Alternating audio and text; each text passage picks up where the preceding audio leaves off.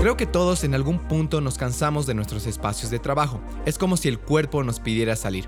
He ido por varios cafés, pero siento que ninguno se dispone para que uno pueda sentirse cómodo y trabajar. Cowork Café es un espacio diseñado para la productividad. Los enchufes los encuentras esparcidos por todas sus áreas, las sillas te inclinan hacia lograr tus objetivos diarios y el aire de sus espacios es hasta artístico, perfecto para crear. Por ser oyente del podcast, hasta el 16 de febrero, utilizando el código Equilibrium podrás disfrutar de un descuento de 10% en tu siguiente taza de café italiano, chocolate caliente o la taza que gustes más. Las opciones son riquísimas y notarás al primer sorbo que los ingredientes son frescos y de alta calidad. El código Equilibrium se aplica únicamente a Cowork de la Walpa Rimachi y Cowork de la Antesana y Pacheri. Nos vemos.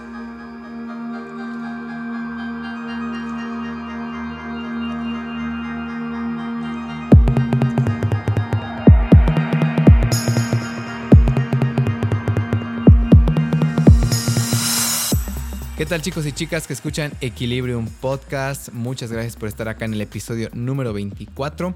Mi nombre es Luis Muñoz, soy el anfitrión del podcast, donde mi trabajo es conversar con personas que, que aman lo que hacen, que les apasiona algún tema, que crean contenido, que se muestran, que se exponen y la idea principal es pues que ustedes puedan tener un entretenimiento sano, divertido y enriquecedor. Entonces, si es que es la primera vez que escuchan el podcast, este es el episodio 24, lo reitero. Hemos tenido gente de todo tipo de áreas y ha sido espectacular. Para mí es, yo me gano todo, ¿no? Yo soy el que está ahí frente a frente con ellos, pero siempre quise tener la oportunidad de decir, wow, qué buena charla, qué buena sería que estuviera grabada y ahora es real. Entonces, espero que estén disfrutando muchísimo del proyecto, de los episodios. Acabo de volver del campamento desintoxicación digital. Ha estado espectacular. Eh, también tengo otro emprendimiento que se llama Cocha Hike y de ahí viene el campamento. Hemos ido dos días a Tarata, a un convento, no convento, diría una casa de retiros. y la idea principal era estar dos días sin celular y tener actividades psicofísicas y de introspección eh, simultáneamente. Ha sido genial, hemos hecho yoga en un bosque, hemos hecho acroyoga, hemos tenido una práctica a las 7 de la mañana con Yukdo, no sé si conocen eso, con Palo Yukdo. Ha estado genial, pronto las fotos van a estar, pueden revisar la página de Cocha Hike igual en Facebook o en Instagram para que vean nuestros trabajos, porque pronto volvemos con los viajes cortos, eso ya les voy a estar anunciando por acá o por las redes sociales. Igual si es que quieren saber un poco más, pueden seguir en Instagram Luis Munoz D, creo que es donde centralizo todos los proyectos. Y ahí puedes redirigirse al que les convenga más, al que les sirva más. En marzo volvemos a hacer otro campamento y por eso lo anuncio. Bueno, pues el día de hoy van a poder escuchar mi conversación con Raúl Ibarnegaray. ¿Qué tal ese apellido? Eh, Raúl Ibarnegaray es un trovador, es un compositor boliviano, quien pues desde hace muchísimos años está tratando de, de mandar un mensaje diferente. Es una persona sensible, creo que es una característica de los trovadores, de poder ver lo que otros no ven y decir algo al respecto, ¿no? Entonces creo que es su manera de aportar en el mundo, muy similar a lo que hacemos en Equilibrio. Y nada, Raúl es un tipo genial, es un tipo con el que todos quisieran charlar horas de horas en un café y hablar pues de temas eh, súper profundos y sin necesidad de, de ningún estimulante. Entonces me he quedado corto, sinceramente me he quedado corto en la, charla con Raúl y me hubiera gustado conversar muchísimo más y de hecho el miércoles el miércoles de esta semana nos vamos a ir a tomar un café a seguir charlando. Eh, para que vean lo buena que es la charla que puedes tener con un tipo, perdón, perdón, con personas de este tipo. Wow, mi lengua está trabada. Debe ser la desintoxicación. bueno, algunos puntos importantes que hemos tocado. Por primera vez, siempre he querido biodescodificar algo en Equilibrium. Eh, siempre, creo que he hablado alguna vez, pero nunca lo hice. Y hemos biodescodificado la tos de Raúl. Ha sido genial. Eh, es una gran manera de sanar y de enfrentar cosas. Eh, Raúl es un tipo genial que creo que, que creo que le hemos tocado algunas fibras interesantes ahí, muy amorosamente, se lo reitero a él si está escuchando esto, seguro va a escuchar. Hemos hablado también del origen de su peculiar apellido y por qué eh, buscar estas cosas, ¿no? También hemos hablado de orígenes, repito esta palabra, creo que es súper importante, porque creo que conocerte más puede desbloquearte, ¿no? El, el poder saber que, que, en qué eres bueno, en qué no eres bueno, qué te gusta, qué no te gusta, te da rumbo y es como que todos tenemos la opción de conocernos más pero no lo hacemos. ¿Por qué? Porque da miedo. También hay cosas que hemos vivido que no queremos destapar y lo entiendo. Pero creo que el rato que las destapas, ya sea para ti o para el público, eh, te da oportunidad de seguir. Esa es la idea principal. Hemos hablado también mucho de Bolivia. ¿Cuál debería ser el, enfoque correcto ante, ante todo lo que estamos viviendo, ante estos dos bandos que, que se están enfrentando? Y cómo hay algo mucho más importante que los otros dos bandos, que somos nosotros, el pueblo, las personas que vivimos en esta tierra tan linda, que es como que está buenísimo que, peleemos, está buenísimo que defendamos, pero estaría más buenísimo que también hagamos algo nosotros hoy mismo, mientras escuchas esto, al terminar esto. ¿Qué puedo hacer para que Bolivia sea mejor? ¿Por qué no lanzo un proyecto que ayude a la basura? ¿Por qué no lanzo un proyecto que ayude al tema de, del no sé, del feminismo? ¿Por qué no ayudo en algo ahora? ¿No? Entonces, ¿cómo puedo aportar a Bolivia hoy, en este segundo, sin necesidad de marchar, sin necesidad de defender, sin necesidad de nada? Eso está genial que lo hagan, pero ¿qué puedo hacer en este instante y cada día de mi vida para que esta tierra sea aún mejor? Eh, hemos hablado muchísimo de eso y bueno, pues hay una analogía, metáfora, no sé cómo decirlo, que, que Raúl utiliza que es espectacular. Entonces no se los voy a compartir, no se les puedo adelantar más, pero disfruten muchísimo. Hasta les aconsejaría agárrense un cafecito eh, para disfrutar esta charla que, que está súper divertida, está llena de conocimiento y también está llena de, de profundidad. Temas, pero ver temas no tanto superficialmente, sino meterte un poquito más. Creo que eso es lo que hace que, que nos mueva algo dentro. No les digo más, disfruten muchísimo mi entrevista con Raúl Ibar Negaray. Bueno, Raúl, eh, bienvenido al podcast. Gracias por estar acá. No le doy más introducción. Ahorita estábamos charlando con Raúl para todas las personas que estaban escuchando. Pero estábamos hablando de Cochabamba y como yo le llamo la tierra prometida. ¿ya? Eh, mira, más de una vez, Raúl, y a ver cómo comenzamos con esto. Más de una vez yo he escuchado como que no, Bolivia, Cochabamba, no, la gente habla mal, no sé qué, envidiosa. Yo digo, pucha, no se dan cuenta que vivimos en el paraíso, ¿no? Gracias a Dios creo que he podido viajar mucho por el mundo y no, no lo cambio por nada. ¿Por dónde has estado? He estado a ver los lugares más. Te había entrevistado. No, está bien. Estamos con Luis Muñoz aquí. y necesito a alguien que me entreviste para el episodio 50. O sea que puedes postular. me voy a postular. me encanta. Eh, tal vez uno de los lugares más locos que está ha sido Egipto ya, en el Cairo. Ido a Luxor igual. Todo el mundo sueña, ¿no? Con Egipto. Puta, no. Qué loco. Mm. Qué loco llegar vengo de de ahí, la... nací ahí. Ya, no me tiro. Se mata de Yo, o sea, de hecho, solo llegar y ver las dunas, el Claro, desierto, debe esa parte. Ha sido como que hasta la música de Aladino en mi cabeza empezó a sonar ya. Eh, pero el hecho de aprender de otras culturas, ver cómo viven, escuchar también cómo piensan y demás, Mm. para mí ha sido muy afirmati- mucho de afirmación en el sentido que amo Cochabamba. Mm. Siento que es un paraíso en clima, en, en personas, la gente que es muy creativa, tiene Mm. muchas ganas. Sí tenemos como todo el mundo nuestras cosas, pero no, te juro que es un paraíso. que- No sé para ti si compartes esta opinión. Mira, es curioso lo que dices porque mm, estoy justamente ahora en una etapa un poco de 180 grados con todo lo que es chauvinismo, lo que es no mirarse para, para uno, lo que es no autocriticarse, etcétera, ¿no? Estoy bastante, bastante cabreado, voy a decir, con muchas cosas, muy reflexivo con muchas, pero has dicho una verdad que es ineludible. Bolivia es un paraíso. Mm. O sea, eso yo no, lo, no me lo puedo discutir, aunque me duelen y me molestan muchas cosas, ¿no? Pero creo que uno se da cuenta de que Bolivia es un paraíso cuando se ha medido afuera Mm, totalmente. y has visto cosas afuera y te das cuenta, vuelvo a repetir, que Bolivia es un paraíso cuando no piensas que Bolivia es el centro del mundo. ¿entiendes? Sí, sí, sí. Porque es muy diferente no haber salido y decir, ah, esta tierra es la mejor, no existe una cosa igual. No, existen maravillas en el mundo y mejores que aquí. Pero aquí se confluyen muchas cosas para que de verdad este país sea un paraíso en muchas cosas. Mm. Lamentablemente en otras es peor que en otros, digamos, ¿no? Sí, sí. Entonces es complicado el asunto, es, es una...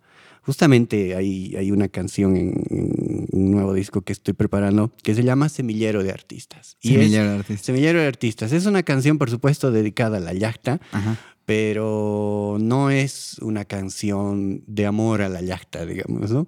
En el sentido, digo mal, porque es una canción de amor. Es, ¿Por qué es una canción de amor? Porque yo considero que esta tierra podría ser mucho mejor aún. ¿sí? Porque si no creyera eso, diría, bueno, somos lo que podemos, digo. No, es una pena que no seamos lo que podemos ser, Ujú. ¿no? Entonces es una canción de crítica, Ya. pero de crítica fundamentada en un amor muy profundo por esta tierra en la que he nacido además, ¿no? Claro, me imagino que incluso cuando uno critica algo también es porque siente de alguna manera conexión con eso y quiere hacer algo al respecto. La crítica es una manera, ¿no? Total y absolutamente, ¿No? ¿no? O sea, si uno no creyera que algo puede ser mejor, no, Ujú. no lo observaría. Claro, ¿no? exactamente. Entonces es una cosa muy, mm, no sé, paradójica. Vamos a hablar un cachito de patriotismo, pero antes, mira, No.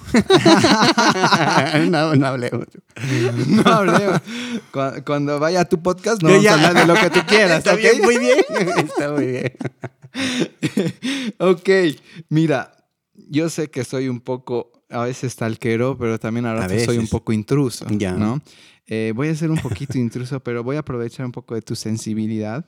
Creo que una persona que escribe, que compone, que crea, es sensible, ¿no? Eh, y me encanta la sensibilidad, creo que es una cualidad de muchas personas que, que se muestran, que exponen, y la única manera de, de tal vez capturar tanto, eh, de ser muy feliz o ser muy triste, es siendo sensible. Entonces yo también soy sensible, igual puedo llorar con un gol de Messi, lo siento a los oyentes, pero soy muy sensible y, y me gusta. Me gusta el hecho de a ratos eh, poder eh, sensibilizar con cosas tan estúpidas, pero lo aprecio dentro mío. Creo que me permite crear. Voy a entrar a algo que has mencionado antes de la entrevista, Ujú. eh, que es esto de la tos, ¿ya? Es que me das canal a esto. ¿Por qué Raúl. hablas de eso? Y de hecho has tosido. ¿De dónde se te ha ocurrido eso de la tos? Eh, quería hablar un poco, compartir esto de la biodescodificación. Ya creo que es Mm. súper interesante. Nunca digo, "Es- esta es la verdad, chicos, ¿no? Pero Es que no existe. Mm, es que no existe, pero sí creo que hay eh, cosas que uno lo pueden guiar Sí, y ayudar sí, y aportar. Entonces quería biodiscodificar Muy en. Equilibrium Podcast por primera vez. Eh, Chin, chin, chin. Sí, sí, estreno contigo. Eh, Música de descodificación. ajá. Chin, chin, chin, David, chin. música de... música enigmática. Eh, esto de la tos, a ver qué, qué te suena algo y tal vez a lo que Mm. podamos conversar. Para la gente que nunca ha escuchado qué está hablando este loco, la biodescodificación te permite encontrar el origen muchas veces emocional, mental, también bloqueos que están desatando un mensaje del cuerpo, Mm. ¿no? El cuerpo es Y una afección increíble. física, ¿no? Pero Sí, que viene de... Exacto, y muchas veces no solo es una enfermedad, sino hasta una lesión. Mm. Es, me encanta pensar en que el mundo tiene una mística que todo el rato te está hablando, ¿ya? Mm. No hay que ser exagerado ni extremista, no es como que se cae una tapa, ¡ah! que se cae una tapa significa sí, que es de la, la sí. cobertura de algo. No, ¿no ve? Claro. Pero sí hay un mensaje que si tú estás muy sensible y atento puedes escuchar. La biodescodificación que hace encuentra el origen emocional de lo Mm. que el cuerpo te está tratando de hablar. Puede que sea al 100%, puede que no sea nada, puede que sea algo. Entonces lo voy a leer el bloqueo emocional según. Lisa Burbeo, a ver qué te suena, ¿ya? ¿Dice qué? Lisa Burbeu, Ah, ya. no sé cómo pronunciar. Claramente- pronunciado. Claramente no soy francés, ni tengo nada de francés. Qué La bueno. Qué bueno. La persona con tos más o menos constante, pero sin causa aparente, es el tipo que se irrita fácilmente. Tiene un crítico. ya, ¿Me quiero ir? pasando otro tema. tiene un crítico interior muy activo. Su cuerpo le no dice. estás leyendo la tos, no seas mamón. A ver. Aquí está. ¿Verdad? Para todos nuestros oyentes. Confirmamos. Es cierto, confirmamos que Luis Ajá. está en una página de... Sí, Oh, sí, es un diccionario. Tiene un crítico interior muy activo. Su cuerpo le dice que su corazón desea más tolerancia, sobre todo hacia sí mismo. ¿Me estás mamando? ¿En serio? Oye, qué bárbaro. Ajá, es increíble, es increíble. Es, y con mucho amor lo hago, Raúl. Eso te Sí. digo desde ahorita. sí, sí, se ¿Ah? nota en tus ojos. ¿está bien? No, lo hago con mucho amor y respeto. Aunque la bien. irritación provenga de una situación o de una persona externa, esta desencadena en ella un proceso de crítica hacia sí misma. Mm. Eh, mira, y te voy a decir el bloqueo mental que también aquí te propone una solución. ¿ya? Que es, no te quiero dejar solo con... Fuck, Sí, me acabas de desnudar claro, claro. Y no me has puesto nada, de- ni un Claro, trapo. claro. Cada vez que toses sin causa aparente, dedica un momento a detenerte y a observar qué ha sucedido en tus pensamientos. Todo pasa de manera rápida y tan automática en ti, que eres inconsciente del número de veces que te criticas o que no te aceptas como eres. Esto te impide aspirar bien la vida y vivirla tan plenamente como tú deseas. No eres lo que crees ser, eres mucho más que eso, Raúl. Ya, eso dice en internet. No sé por qué dice Raúl. Así Sí, es la sí, sí. mística de la vida. En el momento, en el momento en que tomes conciencia de una irritación interior, sé tolerante contigo mismo de la forma en que quisieras que los demás lo fueran. Mira, eh, Voy a desnudarme igual un poquito para que los dos estemos aquí desnudos charlando. claro, pero... Eh, separados por una mesa, claro. No, se, no se imaginen esto, qué gente. Eh, mira, yo creo que mm, el otro día, hablando con una amiga que sabe de astrología, hablábamos de justamente propósitos y misiones que nos venía a sanar a la vida. Y empezamos a hacer mi carta astral y demás, y ella me dijo, tú no te aceptas, me dijo. Yo, chin, chin, chin. Ajá. Y, y, sí, tu misión en la vida es aceptarte. Cuando tú te aceptas, fluyes. Cuando no te aceptas, no fluyes. Y tal cual, ¿ya? Eh, de hecho, más de una vez le confesé en el podcast que yo, por ejemplo, con mi nariz, que no es nada bonita, pero es mía, ahora sí mm. que es me la propio, sí tengo conflictos. Si hay alguien a mi lado que puede estar mirando mi nariz, mi cabeza está, te está mirando la nariz y eres solo una nariz, ¿ya? eh, y de hecho, de y he tenido conflictos igual con mis piernas. De muy chiquito me tapaba ya, cuando estaba en segundo básico. Y obviamente años después he llegado a entender, oye, qué loco, sí, me cuesta aceptarme.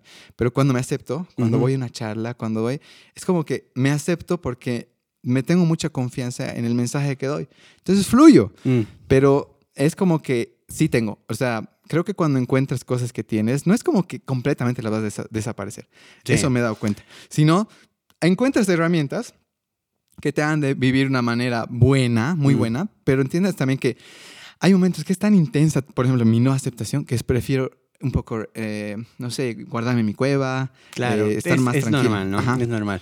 ¿Qué te ha parecido de lo que te acabo de...? Eh, eso es muy interesante. A mí me parece que, que mm, nuestros oyentes van a estar chochos. Si es que tienen tos, digamos, me parece que, que las mm. personas... Yo que no tengo tos, eh, no tengo tos, no tengo tos, no tengo tos, no tengo Un delay, ¿no? Yo que no tengo tos ni ahora ni nunca, ya... Eh, no me identifico, hermano, pero la gente que está escuchando y que sí seguro la tos, seguro la... No, mentira. No, estoy, te decía, ¿no? Con una tos así horrorosa desde Año Nuevo.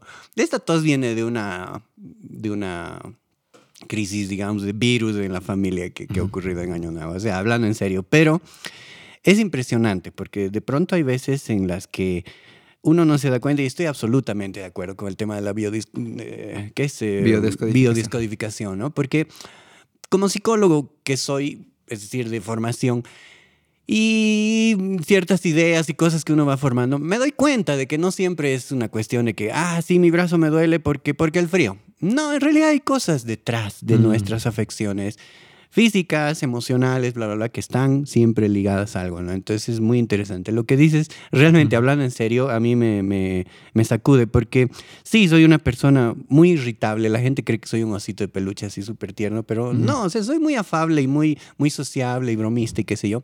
Pero tiendo a irritarme de cosas tontas, ¿no? A veces no tan tontas, pero te digo cosas que uno podría manejar mejor, ¿no? Entonces es todo ese rollo de, autoconocimiento y de tratar de manejar muchas cosas para no em, derivar o, ¿cómo se dice? Mm, no explotar en, situaciones que no se deberían, digamos, ¿no? Entonces, me sacudes, o sea, lees eso y es como el horóscopo de Raúl ahí, ¿no? Vamos a ver, ¿qué relación tiene con la tos? Es muy gracioso. No, para la siguiente vez me voy a... Estoy aprendiendo mucho de astrología Mira, si vamos, vamos a empezar cada podcast con una biodescodificación así tan desnudante. Yo, es la última vez que vengo aquí, hermano. Te lo digo. sí. No, oye, ¿sabes qué? Esta... tremendo, tremendo. Sí, es muy, interesante y creo que eh, yo hago coaching y mm. ayudo muchísimo a mis clientes con la biodescodificación, desde cosas mm. muy simples como una lesión en el dedo, o por ejemplo, esto, el dedo anular es el dedo de, con el que te pones el anillo de compromiso y demás, mm. ¿no?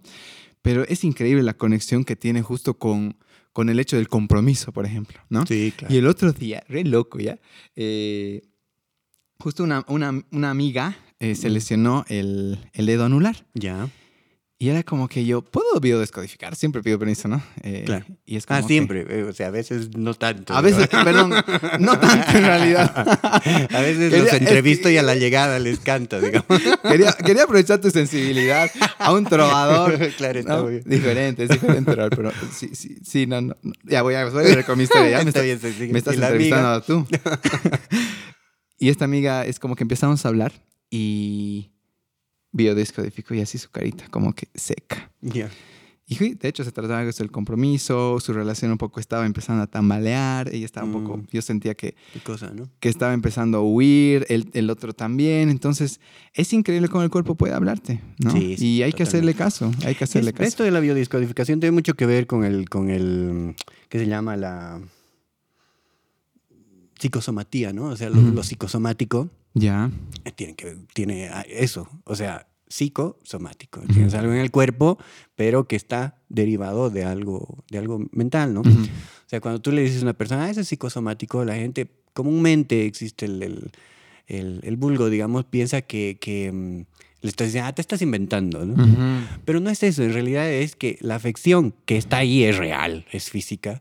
En realidad no es la fuente, no es física la fuente, es psíquica, ¿no? Entonces tiene que ver con eso, tiene que ver con el... eh, Hay otra, otra línea que es la, no me estoy acordando, eh, eh, la reflexología también, ¿no? Ah, ya. que es, que es eso. Justamente estuvo a principios de, de año, a finales de, bueno, desde todo diciembre hasta principios de año, una prima que, a la que adoro, y ella es reflexóloga. Ya. Entonces, ¿Qué es se llama ella? Isabel. Isabel. Isabel, esa es una de mis, de mis primas más queridas. Em, ella trabaja con los pies. ¿no? O sea, trabaja con sus manos, pero trabaja con los pies de la otra gente, quiero decir. Y mm, claro, encuentra cosas que tienen que ver con, con afecciones físicas, con afecciones, qué sé yo, emocionales de la familia, etcétera, ¿no? Entonces es bien interesante. Yo creo que es lo que, los que he escuchado en un podcast bien interesante que he estado escuchando que se llama Equilibrium. Ah, ese tipo. Sí, ¿no? Ah, no sabe qué hacer en su vida. No, es verdad. Has hablado de muchos temas con mucha gente y es, creo que todos eh, re- dan la vuelta sobre algo que es bien interesante, ¿no? Mm. Que hay cosas que no son tan evidentes, que Mm. tienen una explicación un poco más profunda, más, más Sí, etérea, ¿no? y Entonces, sabes qué es lo de último que he estado consumiendo. Hay un documental espectacular de yoga en Netflix para todas las personas. Lo vamos a poner en Ya. los recursos. Mm. Y estaba hablando de justamente de, o sea, del cuerpo, ¿ya? Y el cuerpo es como una balsa que te ayuda a cruzar un río, ¿ya? Ya. Entonces tú vas, te subes a la balsa, cruzas el río y lo Ujú. tienes que dejar atrás. Sigues tu camino, ¿ya? Qué lindo. Entonces, es un carro esto. ¿Y qué pasa? ¿Por qué también lo enfermamos? ¿Por qué no lo, no lo cuidamos del todo? Porque creemos que es nuestro. Claro. El apego, ¿ya? Entonces, cuando tú creas a la, mucho apego con tu cuerpo, de repente ya no eres, eh, o sea, crees que eres eso y nada más, pero eres Mm. muchísimo Mm. más que eso. Mm. Entonces hablaba de justamente, por ejemplo, de los deseos, ¿ya? Eh, estos yogis decían, necesitamos eliminar nuestros deseos. Y estas personas tan extremistas, pero yo creo que muy sabias a la vez, eh, se amarraban una roca a su pene, ¿ya? Y colgaban eso, y, y el, el- el fotógrafo les pregunta, porque el fotógrafo, Michael O'Neill, que está haciendo el, documental. ¿por qué les dice colgar es una roca del pene? Y él los dice, es que queremos eliminar el deseo de la lujuria, ¿no? Lo, lo lujurioso, y es verdad, siempre es como que... Joder, tener no mucho- habrá otra formita así un poquito menos dolorosa. no. Bueno, cada uno que vea a su manera. claro, claro. Pero creo que todos podemos identificarnos cuando entra el deseo, ya sea el sexual. Es como que de repente, ¡tuc! te Mm. vuelves un poco más salvaje, Mm. ¿no? Eh, ya no piensas, ya no eres tan racional. Incluso puedes hacer cosas que no harías normalmente Mm. con tal de, de no seguir ni siquiera. Con, en, tu cuerpo en realidad está completamente hipnotizado incluso en- Claro, en, conse- manejado, ¿no? Ajá, en conseguir algo. Entonces hablaba mucho de, por ejemplo, el deseo de tener muchas cosas igual. Mm. Entonces, ¿qué pasa? En ese deseo trabajas demasiado, eh, eh, dejas tus relaciones familiares o amistades creyendo que, no, pues tengo que trabajar para tener, cumplir esta cosa de la lista. Y de repente tienes la cosa, ya sea una tele de 80 pulgadas, Ujú. y no eres feliz, ¿no? Ahora, tú eliminas el deseo y ¿qué te jala, pero? Bueno, te ¿Sabes jala qué? la roca, digamos. Pero aparte de eso, ¿qué te jala? ¿Qué te jala hacia adelante? No hacia abajo. No, y eso está súper bueno, me he puesto a pensar Claro. en eso. Ah, pensé que la habías intentado. Me he puesto intentario. puta, no. Hay un video, va a estar en los recursos. Eh, no, lo que he estado pensando justo con esto, eh, está bien eh, tener deseos, pero que tu lista sea corta, ¿ya? Y que sean muy, muy enfocados o muy relacionados incluso a tu propósito, ¿ya? Entonces, y ahora, lo complicado es, pero ¿cómo encuentro mi propósito? Luis podría preguntarse a alguien, ¿no? Claro. Eh, creo que para encontrar tu propósito necesitas conocerte muchísimo y experimentar. Creo que si te conoces, eh, ¿sabes qué es algo bonito? Voy a aprovechar. Gurú es el que saca las tinieblas, ¿ya? Eso dice que significa gurú.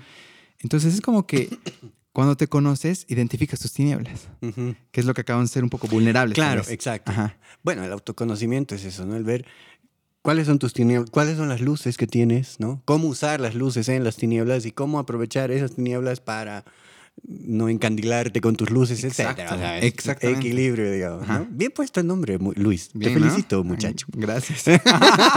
La vida me ha hablado.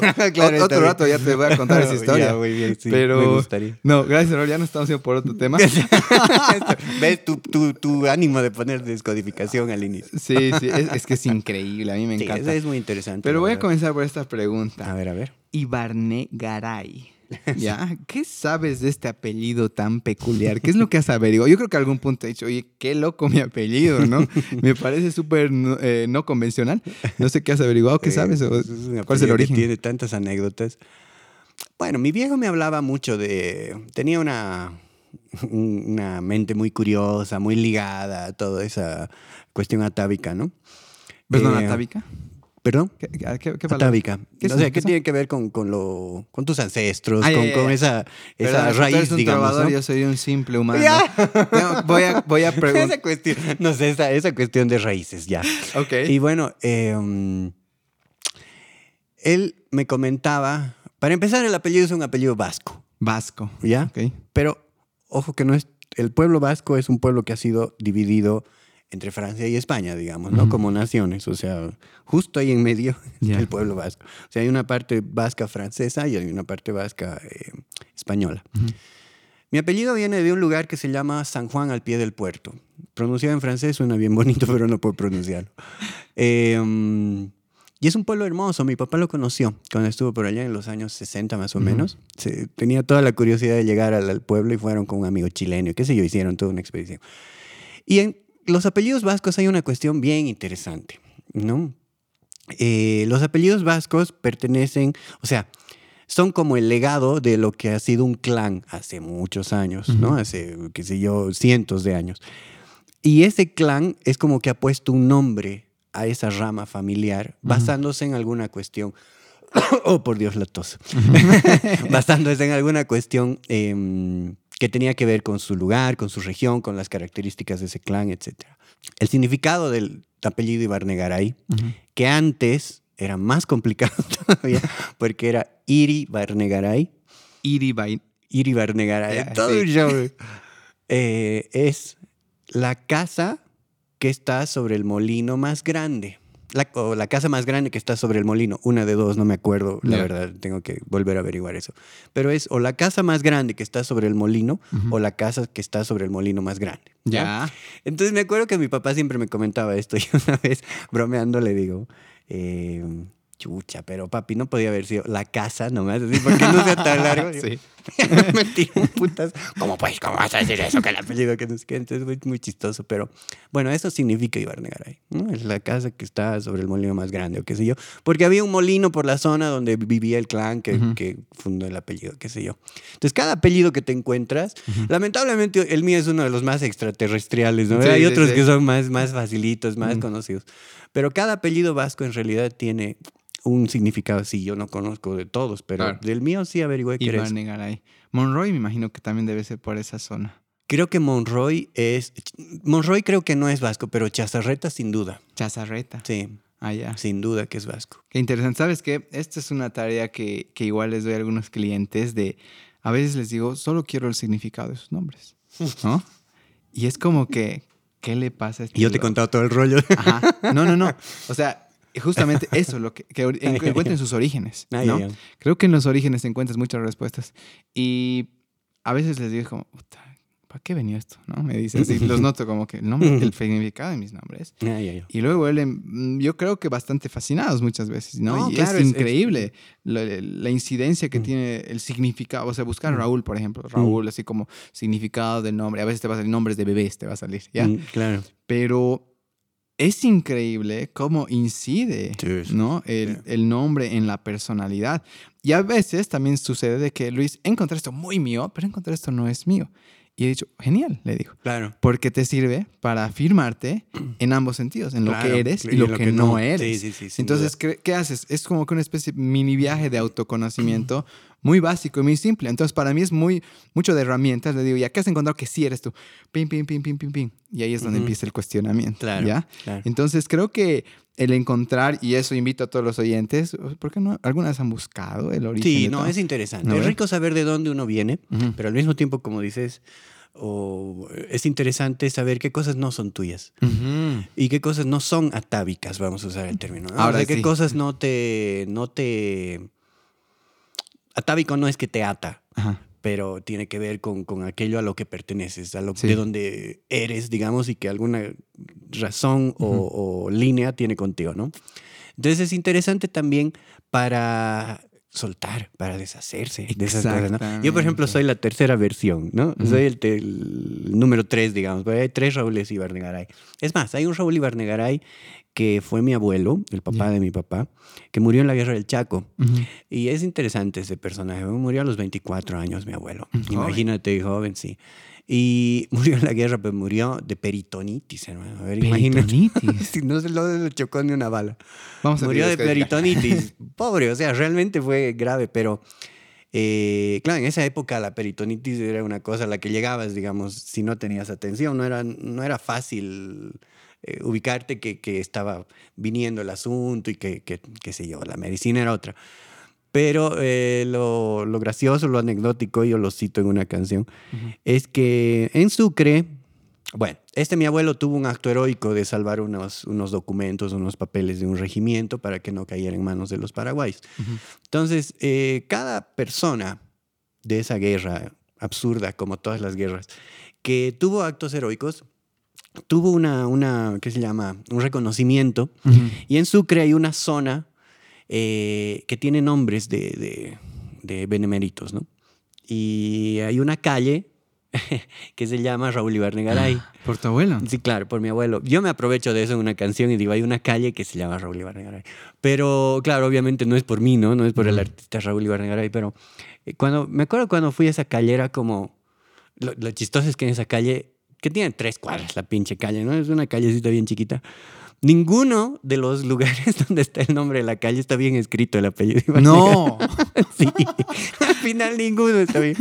Pero bueno, eh, el tema es que tú vas a esos rincones y dices, wow, yo pertenezco a esto, ¿no? Aunque no haya hecho nada en la guerra del Exacto. Chaco, yo porque no estaba ni en la mente del Padre Eterno, pero pucha, oye, hay algo que te, que te enlaza, ¿no? Con los lugares a los que ha pertenecido tu apellido, qué sé yo. Me, me muero, me muero por conocer San Juan al pie del puerto, Ujú. digamos, en Francia.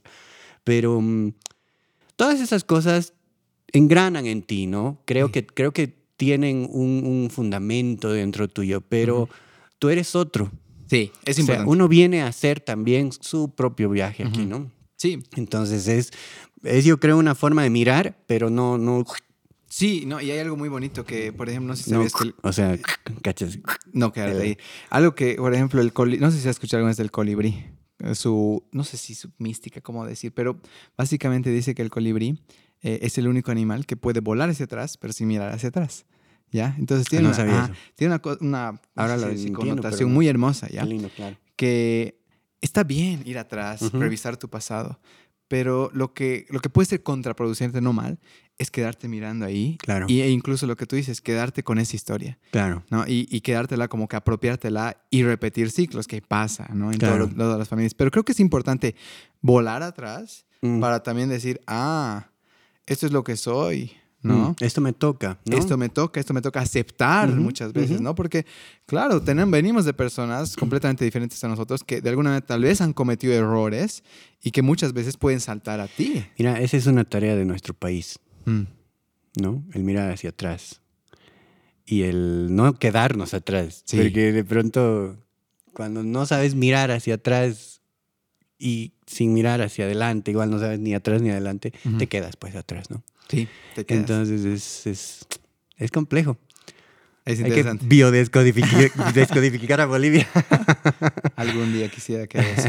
Sí. Eh, mira, ah, justo, loco, eh, iba a entrar a eso, a lo de Bolivia. ¿Cómo está tu patriotismo? ¿no? Como sé, sé que ha sido, no sé, he visto hecho en Bolivia, he escuchado también. ¿Así? Ajá. Me ha gustado, me ha, hecho, me ha resonado incluso con una época de mi vida. Me encanta cómo la música crea eso, ¿no? Es como Sí, que te transporta, sí. te transporta a un Te lugar. Mm. Eh, y quería preguntarte sobre patriotismo, ¿no? A ver, eh, creo que yo nunca he sido una persona tan patriótica como para llegar al, al chauvinismo, digamos. Siempre he tenido un amor, no voy a dejar de tenerlo, siempre he tenido un amor muy profundo, muy honesto, muy transparente por este país. Lo máximo que yo he estado fuera de Bolivia en mi vida, o sea, seguidos, digamos, los Ah, días, han sido tres meses, Ya. ¿cachas? Ujú. Nunca he estado en un viaje más largo que tres meses fuera de Bolivia. Pero he conocido en viajes de dos semanas, de, de cinco días, de un mes, qué sé yo, muchos lugares. Ujú. O sea, no voy a decir que viajo por todo el mundo, pero he visto muchos lugares y dentro de un solo país he visto muchos pueblitos, rincones. Ujú. ¿De He qué país? conocido ah? mucha gente. ¿Qué? ¿De qué país eh, conociste esos? Ah, de, de todos los que he estado, digamos, no sé, en, cuando estuve en un viaje por Europa el 2010, que fue muy lindo, fue el viaje más lindo de mi vida. Por ejemplo, en España estaba en muchos lugares chiquitos, grandes, ciudades pequeñas. En Suiza estaba en ciudades pequeñas también, grandes. En Holanda estaba Guau. en pueblitos así hermosos que parecían una metrópoli. O sea, aquí en Bolivia he viajado por lugares pequeñitos, grandes, qué sé yo. O sea, a veces los viajes se vuelven muchos viajes dentro de un solo viaje, ¿no? Ujú. Entonces, pueden ser muy intensos los viajes. En Ecuador he viajado por varios lugares, me he enamorado de Ecuador. Pero aunque me he enamorado de Ecuador y, y- y me parece un país muy ejemplar en muchos sentidos, no puedo dejar de ser de aquí. No puedo dejar de, de amar cosas que sé que tiene este país. Lo malo es que ya te digo, estoy en una etapa en la que me, me he cansado de muchas cosas y me, me han lastimado muchas cosas, ¿no? Me ha lastimado la, la incapacidad de mirarnos que Mm. tenemos, ¿no? Eh, me ha lastimado el, el- el ver que...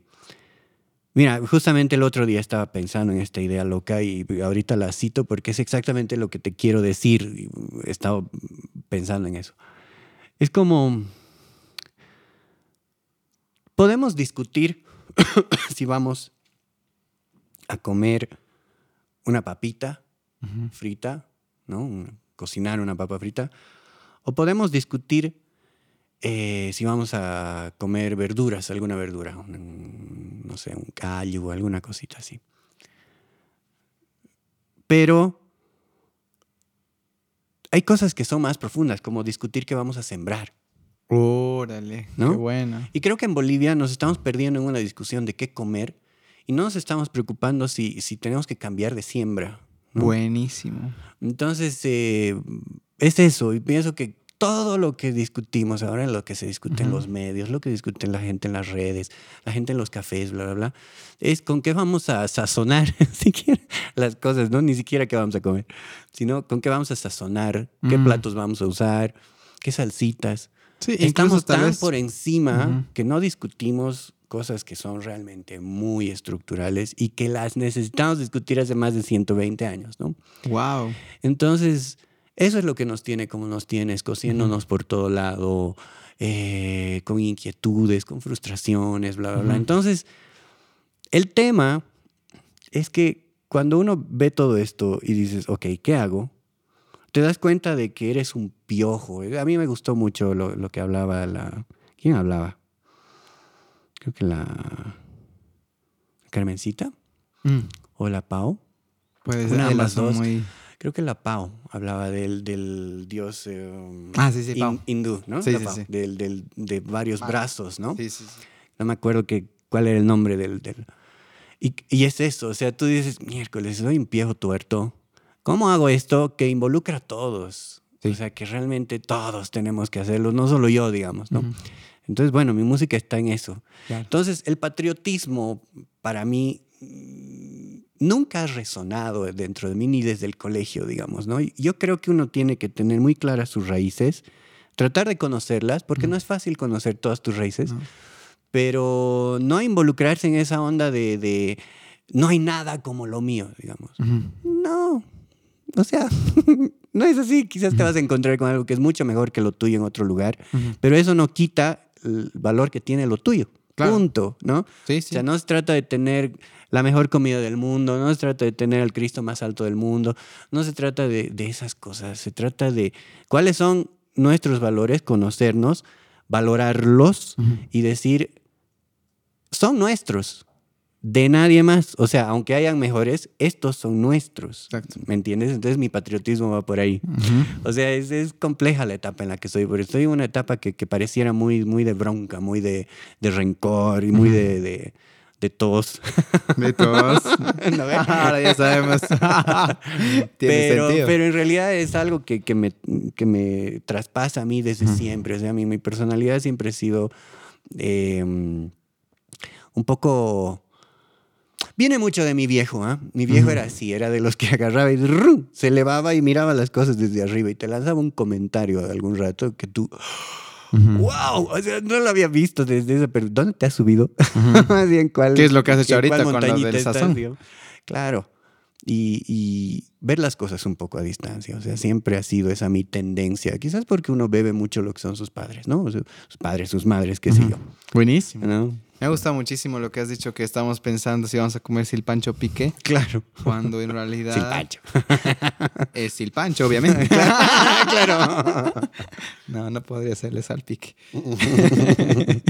no, hay algo, un, un fondo mucho, Mucho, más, más, denso. mucho y más. urgente, ¿me entiendes? No es ni siquiera, ah, bueno, nos lo vamos a encargar el 3024. Sí, a- No, llevamos de retraso más de 100 años. Sí, igual yo algunas veces pienso, sí, valoro mucho los movimientos por ambas partes, como que ca- cada persona quiere defender lo suyo. Sin embargo, siento que hay cosas mucho más importantes que Mira, salir si- cuatro veces o Y si cinco te das veces. cuenta, perdón que te interrumpa, pero si te das cuenta, eh, y justo en los podcasts que he estado escuchando, cuanto más valor le podemos dar a lo que somos, es porque hemos visto más cosas afuera. Exacto. Lo he dicho antes, no, no. O sea, Mm, sí, también lo has dicho. Eh, lo repito. Y está bien, o sea, lo lo repito reitero. porque realmente, realmente eh, no puedes mirar, si no, si no, si no te alejas un poco, es, No. es difícil mirarte, Sí. ¿no? Y creo que es Y importante. valorarte a veces también. Sí, mirar y, traba- honestamente. y trabajarnos. O sea, yo digo, Claro. está buenísimo que, que salgas, marchen, ambas partes, genial. Pero lo que no está buenísimo es que, ¿qué estás haciendo, digamos, todos los demás días? ¿No? Mm, claro. ¿Cómo hacemos un mejor lugar? O sea, a ratos, eh, sin ir muy lejos, el otro día estaba en el auto y una, una señora creo que un poco hizo una, no chamboneada, pero dobló un poco lento. Mm. Y una persona con un super auto y demás, hija de tal, pera, sí, ya. Claro, o sea, se la comió.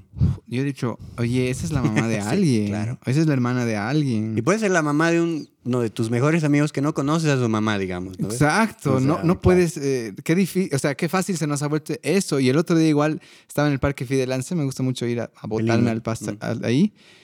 Y un chango que, bueno, yo, yo, lo ve, yo lo vi alguna vez, no es un amigo mío, pero veía que, pues sí, ha tenido seguramente una educación relativamente buena y demás. Agarró una bolsa de plástico llena de basura y la tiró al árbol.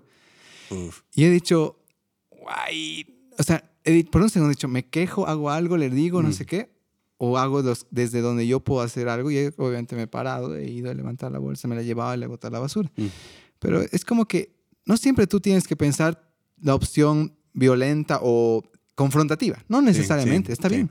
Pero es, es importante decir desde dónde, desde Sí. lo que yo soy, tal vez soy más tímido. Entonces Mm. por eso prefiero no confrontarlo, Mm. ¿no?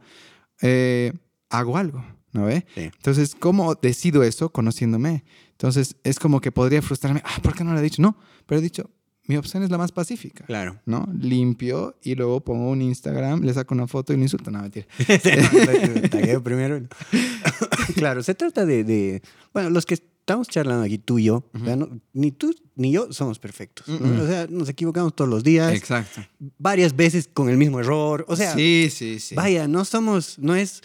Tienen que hacer esto. Exacto. Porque ustedes que están escuchando, no, se trata de que sepamos ser autocríticos. Sí, sí, totalmente. Sepamos ser autocríticos. Si hay una palabra que no la queremos entender en Bolivia, es la autocrítica. Sí. ¿no? Ah. Y no se trata de ser autocriticones, no es lo mismo. No es lo mismo, no es lo mismo. No es lo mismo, es autocrítica. Esa es otra cosa. Es el acto más revolucionario y hermoso que existe, digamos, la autocrítica. ¿no? Sí, Entonces sí, se ¿no? trata de eso. De pienso. vulnerabilizarte contigo mismo, incluso. El- ¿no? Es otro término lindísimo, ¿no? Que he estado escuchando mucho con los podcasts podcast tuyos, eh, tú.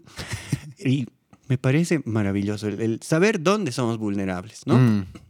Conocer esa parte, enfrentarla, pero construirla y hacer que nos sirva. O sea, por eso te digo, es, es sensacional Es tener genial. este tipo de charlas porque te abre a, a repensar muchas verdades y muchas cosas que uno Exacto. tiene, ¿no? Me gusta mucho que afi- eh, como que aclarado tal vez que, que ni tú ni yo somos perfectos. ¿no? Es como que si o ahorita sea, no podemos sentir molestia y creo que es parte del ser humano sentir cosas como que pucha eso causa rechazo, pero también yo alguna vez se me ha debido caer incluso algo y han dicho, oye, Sí. este tipo está botando basura, pero Claro. es como que hay muchas maneras de ver las cosas, pero Sí. creo que lo importante es, ok, ha sucedido esto, ¿cuál es mi actuar correcto? Exacto. ¿no? Sí, porque de pronto una persona que escucha, qué sé yo, un, un programa así, o en la radio, o en la tele, o hablar a la gente de que tenemos que ser críticos con nosotros mismos, y bla, uno dice, ah, este debe ser un Buda, ¿no?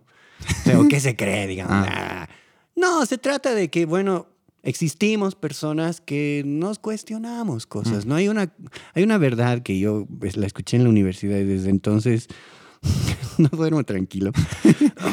es nunca va a poder dormir tranquilo aquel que alguna vez abrió los ojos. ¿no? Uh, Yo escuché eso y ¡tac! es un antes y un después en mi vida, Luis. O sea, de verdad, escuché esa frase, me partió en dos y desde entonces no duermo tranquilo. Es cierto, o sea, sí puedo dormir bien algún rato, digamos, pero siempre estoy con inquietudes, ¿no? Mm. siempre estoy con, con algo que se mueve dentro mío y que dice esto podría ser mejor. Claro, y creo que satisfacemos esa inquietud también, en la medida de lo posible, accionando, ¿no? Hablo, me encanta, ajá, Mm. muchísimo. Es como Mm. que ya te está empezando a escocer el corazón, quieres decir algo, haz algo, ¿no? Sí. Accionar, dale esa satisfacción a tu cuerpo que te está pidiendo eso. A mí me ha, me ha gustado mucho eh, una de tus entrevistas a las que más quiero, que ya te hablaba de ella hace un ratito, eh, eh, decía, no reclamen las redes, salgan de ahí, ¿no? Ah, sí, sí. la hormiguita. O sea, me, me, me parece tan real. Mm. Vaya, es una persona muy real, es, de otro planeta la, la hormiga. Pero decía, basta de, de solo, pero de solo quejarnos en las redes, ¿no? Ujú. Y ya, ya está. Sí. Mañana soy el mismo, digamos, pero ah, ahora Mm. etiqueto y pongo mi hashtag de que estoy enojado, digamos. O sea, no, no, no, no, no, no, no, Mm. no, no. ¿Sabes qué? A veces las Ujú. acciones más grandes no salen Mm. publicitadas, ¿no? Son cosas que uno hace día a día con acciones muy pequeñas Sí. y a veces grandes también. También. A veces uno se mete a organizar una revuelta estudiantil, a veces hay movimientos políticos. Está bien, Ujú. Pero eso no quita que uno no pueda hacer desde su rol cada día algo, ¿no? Sí, Pero totalmente. acción es lo que dices. Sí, una vez eh, fui, me invitaron a dar una charla, me acuerdo, de liderazgo. Yo decía liderazgo, yo no sé si sé de liderazgo, ¿por qué me han invitado? Y de ahí en la ronda de preguntas me dicen, Luis, ¿y qué, como que, qué es para ti ser líder? Algo así. O cómo uno es líder. Y yo le digo, en primer lugar, un líder eh, no se denomina líder. Un líder acciona y se vuelve líder porque la gente lo ve como líder, mm. ¿no? Entonces creo que hoy en día es como que está muy de moda esto, el muy liderazgo, moda, muy sí. cliché, Mm, muy, mm. incluso pesado a ratos, te soy sincero, Sí, sí, sí. ¿no? Eh, y digo, es como que cuando estás- hay acción no hay peso. Cuando hay acción no hay peso. ¿No ves? O sea, no se vuelve pesado, aburrido cuando hay Ah, acción. exactamente. No, pero cuando es una discusión así de escritorio de qué es el líder, ¿qué es el líder? Ah, ¿qué es ser líder? O sea, se vuelve aburrido, pero realmente, Ajá. oye, está bien discutirlo, Sí. pero ¿qué has hecho ayer? ¿No? Exactamente mi punto. ajá. ¿Qué vas a hacer mañana Sí. respecto a lo que estás discutiendo No, ahora? y está muy de moda, o sea, toman cursos de liderazgo y demás, pero oye, ¿y estos chicos qué están haciendo? O sea, ¿por qué no más bien quieres ser líder? Haz algo, anda a limpiar la basura de tu plazuela o de todas las Claro, plazuelas de Cochabamba, claro, claro. junta gente.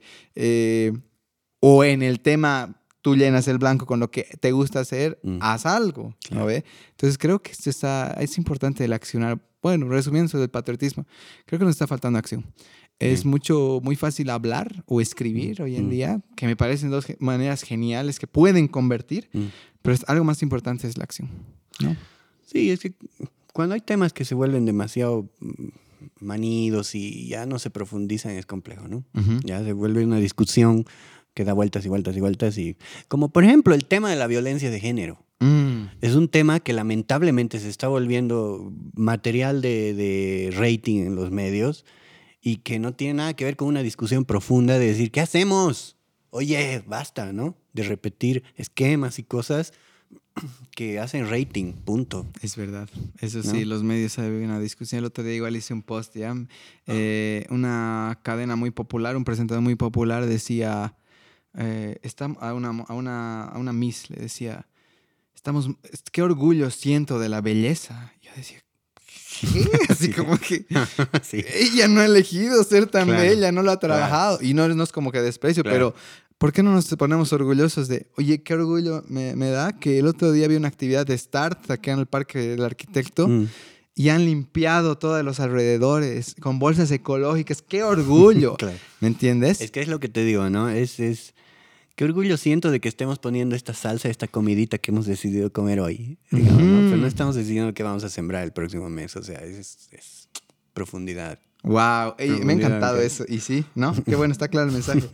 Eh, mira, me he puesto a stalkearte un poquito, como ya sabes, por eso te lo Un digo. abierto. poquito, claro. Un poquito. Sí, un poquito nomás, no quería ser tan stalkero contigo. Que Eh, con, con honores de la Universidad de Estalqueología Nacional. Está muy Stalkería. bien. Estalquería. Claro, perdón, perdón, no sabía cómo. Pero, Sí, ahora sí, ahora ya sabes. Mira, estaba viendo esto, que, que en, en este, como, es, mm, como un documental de ti que tienes en YouTube, hablas de justa tu curiosidad, ¿no? Que eres una persona muy curiosa. Eh, te podría preguntar eh, en dónde y demás, pero se me ocurre una pregunta interesante, ¿ya? Y es como, ¿alguna vez la curiosidad te ha jugado en contra? A ver. Sí, sí, sí, sí, sí, sí.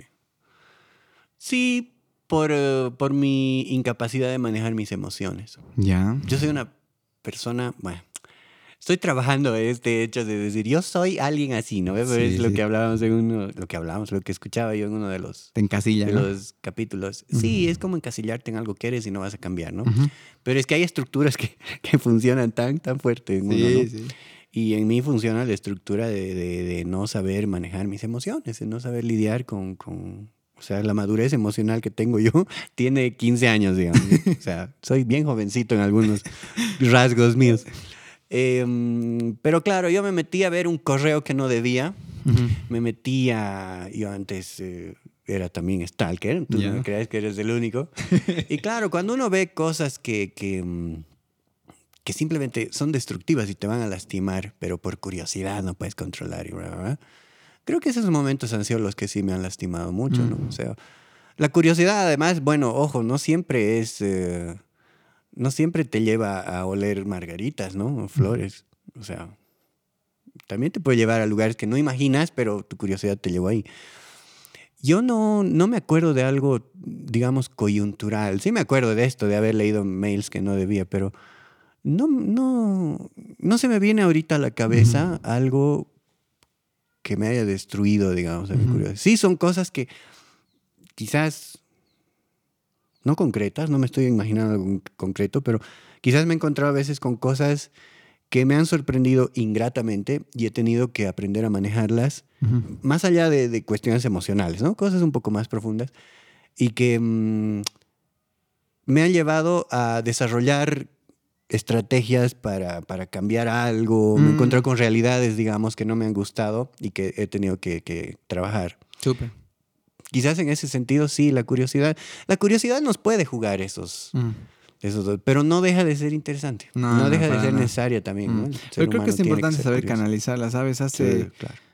hace como ya de ser un año, Mm. yo por un video, una charla TED justo, era un tipo que decía, ¿por qué dejé de ver pornografía? Decía yo. Sí, también la he visto, la Lo- mencionabas, ¿no? En La mencioné y sí. Sí, es tremenda, Sí. es re tremenda. Y de hecho hizo un impacto en mí, ¿no? En cómo Mm.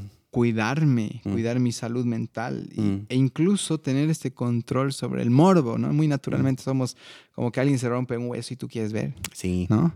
Eh, entonces, eh, ¿por qué lo quiero hablar? Porque creo que hoy en día en el- las redes eh, han facilitado, en especial el WhatsApp, la, el, ¿cómo diría?, distribución masiva de pornografía. Mm. Y me preocupa. Me preocupa en el sentido de que yo desactivé que se bajen los videos automáticamente y eso me sí. permite tener un filtro porque te sale medio borrosito. Mm. Entonces, cuando yo ya sé que es algo que, por ejemplo, los, los grupos de chicos, en especial de hombres, hoy en Mm. día están plagados y es como que a mí me metes y, y me mataste porque yo, Mm. yo no voy a aceptar, me voy a salir de más. Mm.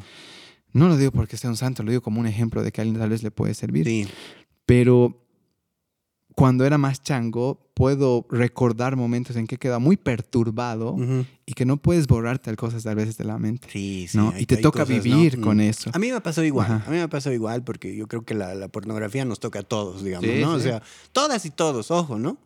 Ojo. Porque a veces uno cree que es una cosa de hombres, que sé yo. No, No, no, no. es. O sea, el ser humano tiene un lado oscuro que lo tenemos todas y todos Ujú. los que somos seres humanos. Pero eh, los vicios son eso, ¿no?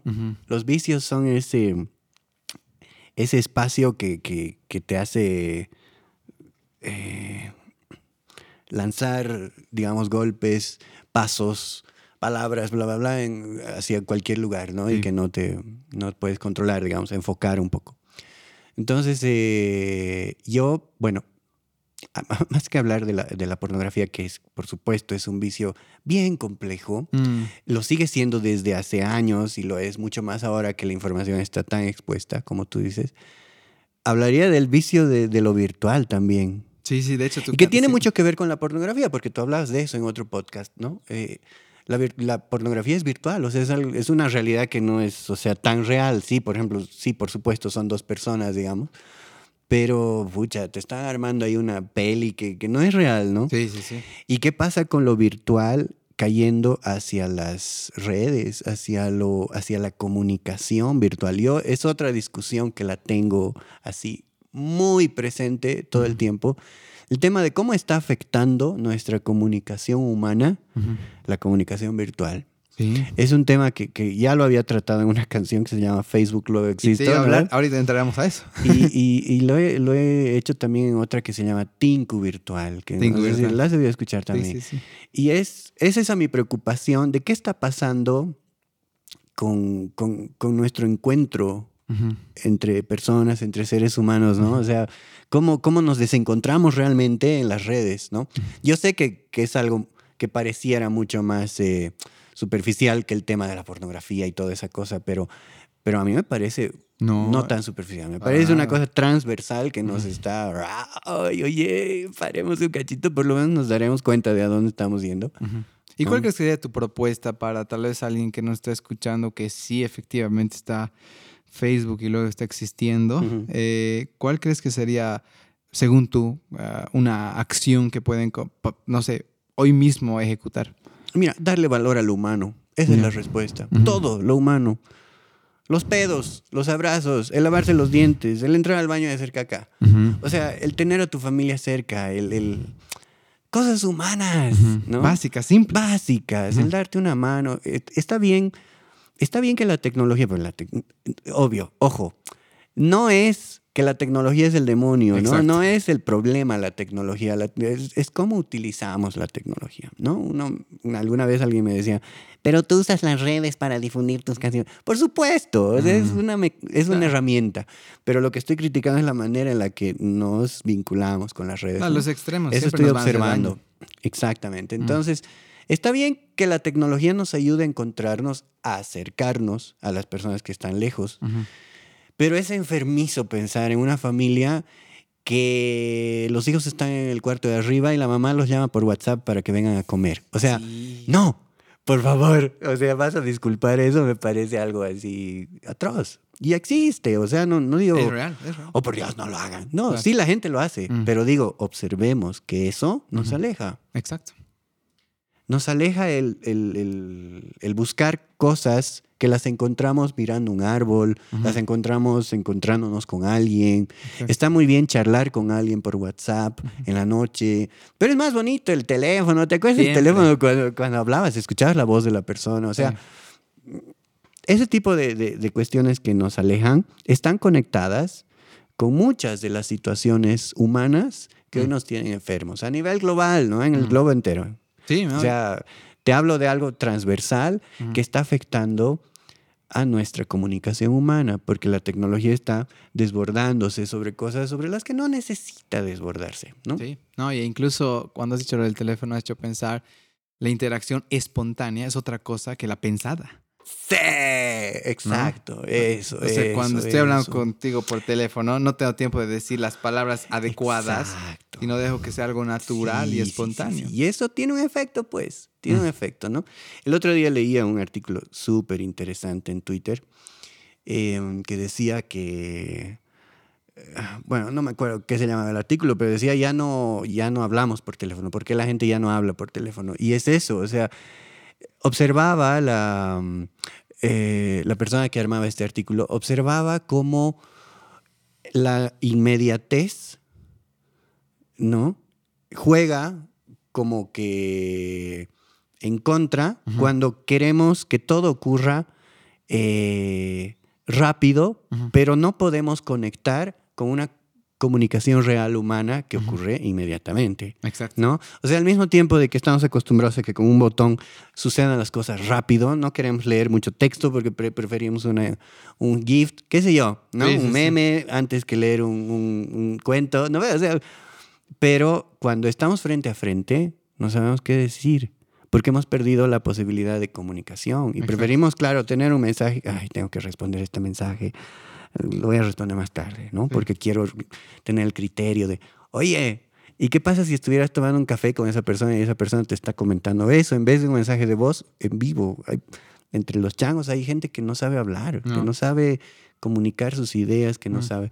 Porque claro, es diferente tomarse el tiempo para escribir algo, para responder, para grabar un mensaje de voz que, que charlar, ¿no? Entonces, son todas esas cosas que ya te digo, cuando aprendes a observarlas, es como, oh, por Dios, quisiera volver a dormir tranquilo. Qué rico sería tener los ojos cerrados. La realidad es hermosa cuando tienes los ojos cerrados. Sí, sí, puede ser. Pero también me gusta tenerlos abiertos porque me da donde trabajar. Sí, por supuesto. Y a ti también. sí. Te da inspiración. ¿No ves? Sí, hay cosas que te encuentras de la realidad que dices, ah, esto hay que rescatar. Sí. ¿No ve? Sí, sí, sí. Pero no, no es una mm. fábula de rosas, ¿no? Me has hecho pensar, pero igual, eh, el otro día hablando con un amigo y estábamos escuchando en el auto Enanitos Verdes y decíamos, puta, no hay canciones así hoy, ahora, ¿no? Muy pues. pocas, ¿no? Ya no hay esa, incluso ese enamoramiento obsesivo de ir, voy a la casa de la chica que me gusta. Ibas caminando nervioso, llegabas a la puerta, tocabas el timbre, te abría su mamá, te miraba feo, ¿quién es este tipo, no? Está la tal cita y no, no está. Ah, ya, está bien, le dice que vine, ¿no? Y te vas. qué bien que no estaba, al final es mejor, Dios, ¿no? Ya pasado también, sí, a mí me Pero también. Ya no ves eso. Ya no ves. Ya eres como que, absolutamente a ver, preparado, le mando mensaje, estoy hablando con ocho chicas al mismo tiempo. Claro. ¿No? Eh, a ver cuál cae, a ver, mm, ¿no? Es como mm. que es un poco duro, pero es lo que ha empujado también la tecnología, mm. ¿no? Ha facilitado de alguna manera. Tinder, por ejemplo, ¿no? Ahí tienes un, fenómeno tan complejo como Tinder. el otro día veía un, un, eh, video en, YouTube que hablaba de Tinder y era un ñato que hacía un experimento. Decía, fíjense cómo es impresionante como en Tinder eh, prevalece o eh, predomina, perdón, la, mm, la imagen, el cómo vendes tu, tu, tu, foto de perfil, qué sé yo, y se vuelve una cosa tan irreal, útil para mucha gente que, que, no tiene otra herramienta, que de pronto, qué sé yo, hay situaciones y situaciones, no, no hay verdades absolutas, ¿no? Eh, pero para la gente que sí puede hablar con alguien, qué tremendo es que toda esa comunicación, eh, toda esa, todos esos valores, todos esos valores se, establezcan sobre algo tan, tan real. O sea, es difícil explicarlo porque el, el, el, video este era, era muy complejo, muy lleno de experimentos y de datos que te lanzaba, ¿no? Pero el tipo les hablaba así a las, a las mujeres porque lo que quería era tener una cita, lo que quería era coger, no, no quería más. Y el tipo les hablaba y mandaba así mensajes por aquí por allá, que lo mismo puede pasar del otro lado, ¿no? Pongamos a dos seres humanos, no estoy hablando de hombres y mujeres. Pero este ñato, claro, las que pescaba eran ese tipo de, de mujeres que estaban en una onda así también sintonizada con él. Entonces, habían las que el tipo les proponía que se vieran para un café y que si, si jalaba, bueno, después se fueran a la cama, digamos. Y tú dices, ah, de frente no se lo dirías a nadie. Bueno, quizás si, si estás a favor de la prostitución, digamos, quizás sí se lo dirías a una prostituta, no sé, o un prostituto, qué sé yo.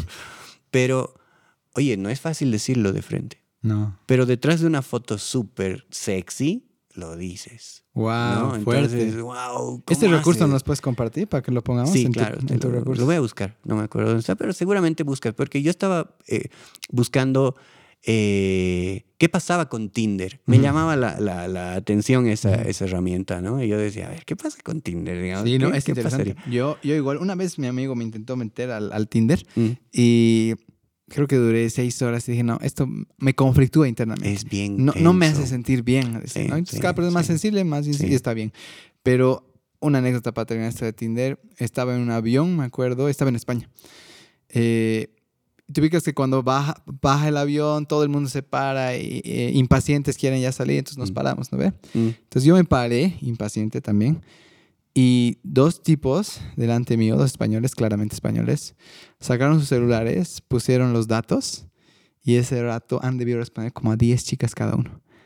Eran Claro. más o menos la una de la mañana, era la, la una de la mañana más o menos. mm. Y a esa hora, prrr, y a todas les decía casi lo mismo. Claro. ¿Qué estás porque- haciendo? sí. ¿Quieres salir? ¿Qué estás haciendo? ¿Quieres salir? ¿Qué estás Mm. haciendo? ¿Quieres salir? Mm, Entonces he dicho, holy shit, Mm. ¿no? ¿Qué mundo estamos viendo? O sea, Sí, Sí, o por sea, un lado, como tú dices, puede que otra, otra chica esté jugando el mismo juego y, y está bien, ¿no? porque- Ajá, exacto. tiene todo el derecho. Pero también está esta, esta chiquilla que dice, ahí conocí a él, Claro. ¿no? Y me está, quiere salir, ¿me Y si ¿entiendes? tú es, claro. El tipo decía, bueno, en Tinder no vas a conseguir nadie así como, ah, yo quiero conocer a alguien sensible que no No, no, no. El drama el- es tener citas e irte a la cama, digamos, con alguien, mujeres u hombres, ¿no? Por supuesto, puedes tener un perfil de Tinder que busque otra cosa, conocer a una persona interesante, bla, bla, bla. Pero oye, si estás buscando una persona interesante, a eso va mi reflexión. Ajá. Búscala. Anda, qué sé yo, a una biblioteca, anda a clubes de lectura, anda, conoce gente, ¿no? Hay cafés, eh, haz Claro, ese tipo de la cosas, sentí a la persona, ¿no? No la vayas a buscar a un lugar tan frío y tan de otra onda, ¿no? Sí, qué interesante. Sí, eso qué me ha me Buen alejado mensaje. tremendamente. Gracias, Raúl. Mucho. Tengo más Ah, ahí. preguntas, pero ya tenemos que entrar al formato. Sí. Pero me alegra que hayamos podido hablar de tantas cosas que, que salen también de lo que, de lo que estás haciendo. ¿no? Claro. Eh, creo que tienes una mente como para seguir y seguir teniendo esta charla. Yo creo que voy a preparar un episodio contigo diferente. No, está- te agradezco mucho, de verdad. Sí, no, vamos a tener otro tipo de episodio. Eh, pero de momento, ¿cuál es la historia detrás de la trova? ¿No? ¿En qué momento llega tu vida? Y tal vez para dar contexto a las personas que están trova, ¿no? Eh, ¿Qué es la trova? Ya. Bueno, hay algo que yo siempre digo y que lo he escuchado mucho de, de mis maestros, digamos, y que es algo muy elemental, pero la gente no lo, no lo cacha, no lo conoce. Es el hecho de que la trova no es un género musical. La gente dice, ah, sí, la guitarrita, ¿no? no, es lo más común, pero no, la trova es una filosofía de vida y una mirada y un abordaje al momento de una creación. Ujú. Complicado, ¿no? Complicado. Estoy Cuando te dicen en la radio eh, o en un lugar donde tienes que responder en 30 segundos, se, se vuelve complejo. Pero es que la trova no es un género musical. De ahí que tú puedes escuchar trovadores que hacen diferentes tipos de música, ¿no? Eh, yo he conocido a un tremendo trovador boliviano que falleció el 2009 y se fue realmente un grande, que se llamaba Abraham Bojorques. Abraham Borges. Abraham era uno de los primeros hip hoperos del Alto que hacía hip hop con Aymara, ¿no? Wow. El idioma nativo, era tremendo. Abraham tenía un, un verso que nunca me voy a olvidar que decía, em, que me acabo de olvidar. Estoy tratando de cantarlo. Ah, las fronteras creadas por el sistema son varias, pero todas son imaginarias, decía. ¿no? Entonces, tenía una cosa muy, muy, muy conectada con, con, con ideas y principios que yo tengo. Y yo decía, este hip hopero y muchos otros, por ejemplo, Residente de Calle 13, Ujú. a mí me parecen trovadores. Sí. Para mí son trovadores. Nach, ¿has escuchado? He escuchado el nombre y es una de las cosas, millones de cosas procrastinadas en mi vida que he dicho, tengo que escuchar y nunca he escuchado, me vas a pasar. Te va a pasar. Pues, me han Almanauta. hablado, Quisiera sí. que la gente escuche Almanauta en especial. Ya, sí, me han, me han hablado Ya. y he escuchado en algún lugar el nombre, pero... En fin, eso. Y hay, hay diferentes géneros, digamos, dentro de la trova, ¿no?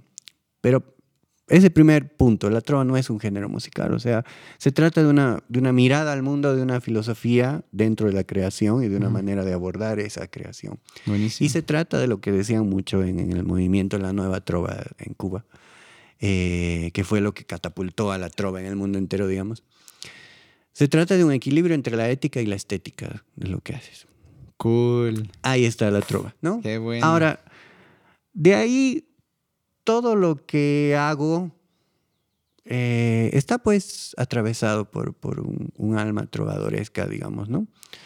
Eh, y no me hace menos boliviano, no me hace menos músico, qué sé yo, de otros géneros. No, no, no va por ahí. O sea, va por, por mi mirada a las cosas, por, por el contenido que tienen las canciones, en fin. Eh, no sé, es, es muy amplia la respuesta, digamos, Mm. ¿qué es la trova? Y por qué? Pero bueno, va por, por eso. A mí me tocó mucho, eh, el- el- cuando yo aprendí a tocar guitarra, me tocó mucho esta música que te dice cosas. Mm. O sea, las canciones. Por eso yo distingo mucho lo que son las canciones de lo que es ser un músico y hacer música, qué sé yo. Hay dos como vertientes, ¿no? Ambas me parecen muy positivas, pero yo me voy más por esta. La música como elemento de entretenimiento, que lo disfruto mucho. Mi grupo es Queen, digamos. O sea, adoro a Queen. Eh, mucho antes de la peli de Bohemia Rhapsody, a mí me gustaba Para Queen. aclarar. Pero ahí tienes un, un artista, un grupo artístico que se enfocaba en el entertainment, ¿no? Y no era más. Ah, Cada uno de ellos tenía una filosofía de vida, qué sé yo, pero- pero eran entertainers. Pero hay otro mundo en el que me parece que la música es un vehículo de comunicar cosas, ¿no? Entonces, pero comunicar así, mover estructuras y, y es lo que decía eh, nuevamente la Paulita, ¿no? El arte para sanar. Ah, no hay arte.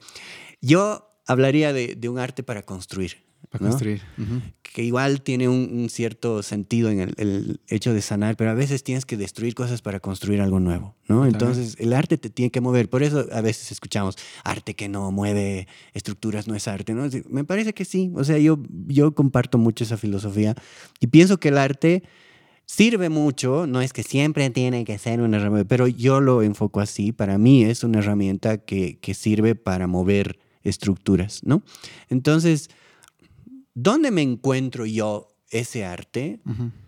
En canciones que dicen las cosas de frente, que te hacen, que te rompen la cabeza con un verso, que te vuelan con una un enfoque al momento de, de decir una canción. Por Mm. ejemplo, hay una canción que se llama El, mm, El tiempo y yo. No me acuerdo, es una canción de Noel Nicola, un trovador cubano, em, que canta en un disco junto con Santiago Feliu, otro trovador cubano, que lamentablemente ambos no están en este mundo físicamente, pero dejaron sus cuerpitos, que estábamos hablando hace rato, pero madre mía, la obra que han dejado los dos, ¿no? La gente debería escuchar a Santiago Feliu y a Noel Nicola. Santiago recursos. Feliu es un tremendo rockero que tocaba guitarra acústica de cuerdas de nylon, ¿no? Pero tú lo escuchas y es, es un rocker total, pero rocker total. Pero es un trovador, ¿no? Y bueno, Noel era mucho más bolerista, más, más un músico de los años eh, eh, 40, qué sé yo, del siglo pasado, ¿no? Pero este Noel tiene una canción que, que habla del tiempo y a mí me fascina todo lo que toca el tiempo, o sea, el tema del tiempo y el espacio, digamos, es una cosa que me llama mucho la atención. Y en esta canción eh, hay un verso que dice, esta canción ya la canté mañana. Entonces es como, "Ah, ¿qué? y eso no, no te habla de batallas, no te habla de guerrillas, no te habla de... O sea, la- va más allá de la canción protesta, digamos. Sí, Por eso sí. me parecía muy, muy bueno que lo diga el diálogo y lo repito yo totalmente. Sí, por supuesto, la canción protesta, que no sé qué, que el, que el mundo en los años 60 era una cosa. Mm. Pero la, se queda, es un término así diminuto al lado de lo que es la trova. Y pasa por ahí, no pasa por el fulanito que se sienta en el taburete con su guitarra. O sea, va mucho más allá. La trova tiene que ver con una manera de ver al mundo, punto. ¿no? Gracias por ampliar tanto lo que es realmente la trova. A mí también me, has- me ha roto algunas cosas y me. ¿no? Mm. Sí, sí, sí. Eh, me encanta Silvio. Creo que es el más, tal vez, popular, creo. Mm. Eh, de hecho, Mi Alarma es eh, una de sus canciones. Así. ¿Ya? Mira, ni yo. Ajá. Qué Eh, sí, ¿qué se chistoso. llama esta? ¿Cómo, cómo puede irse las canciones que, que tanto disfruto y que que escucho? tiene tantas. Sí, ¿no? pero no sé si te ubicas esta de las, ¿qué se llama? Cantando serpientes. Sueño con serpiente.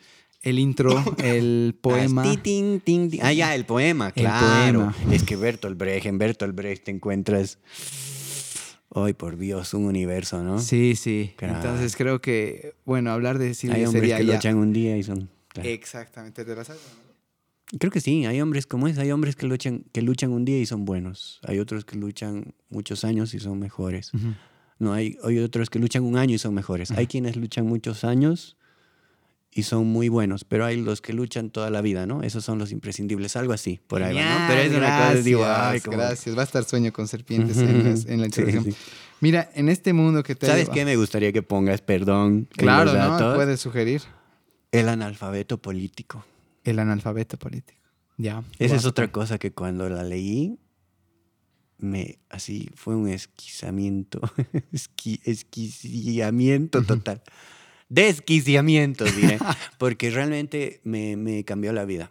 Ujú, El Leer ese, analfabeto. de ese texto que, no, de, de Bertolt Brecht, que es muy, Ah, muy pequeño, no me acuerdo de memoria, pero tú Ya. lo lees Ya. es breve, súper breve, debe tener dos párrafos.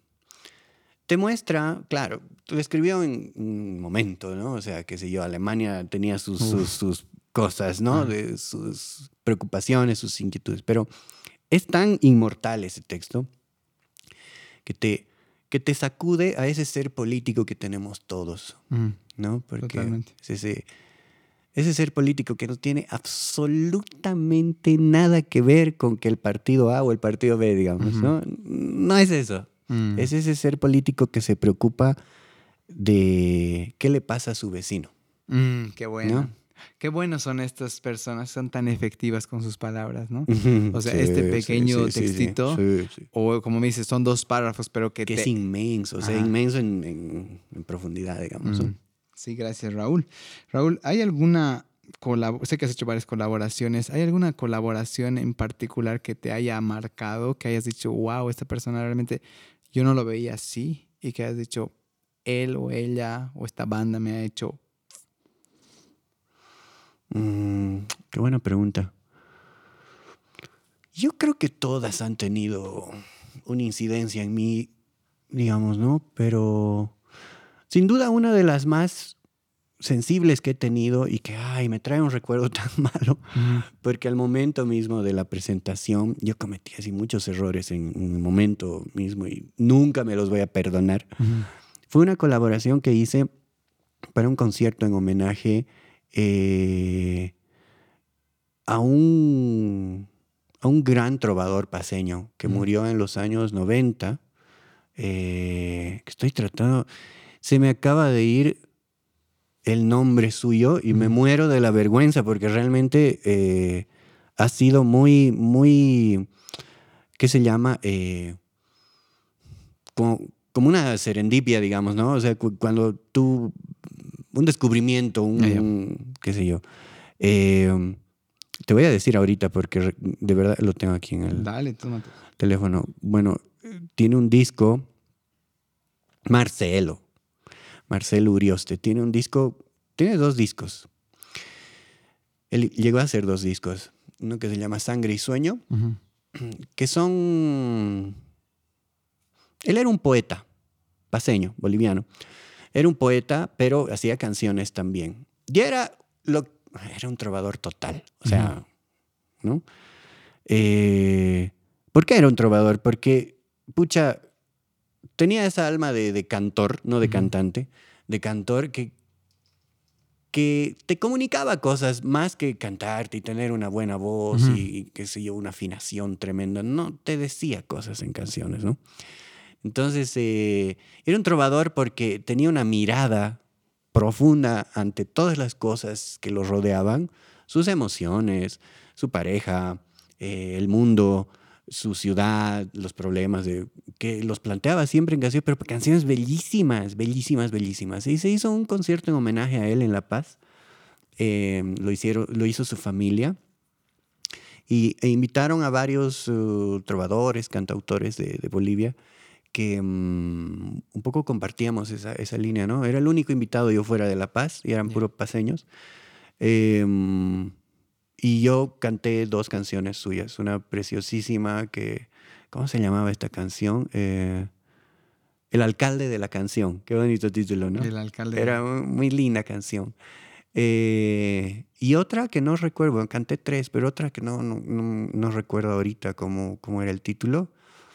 Pero esa ha sido una de las colaboraciones que más me ha sacudido por, por encontrarme con esa obra, ¿no? Ha sido todo un descubrimiento encontrarme con esa obra de, Marcelo Urioste. Súper, gracias por eso. Mira, tú como compositor, ¿cuáles crees que son? Y yo como alguien que me encantaría hacer música, escribir, me encantaría, pero no, pues estoy en eso, debe ver mi pianito, Pero mi no organito. quieres. Y estoy en eso, pero pues Ah, recién muy baby steps. Ah, no has querido hasta ahorita entonces. No he querido hasta ahorita. Ajá.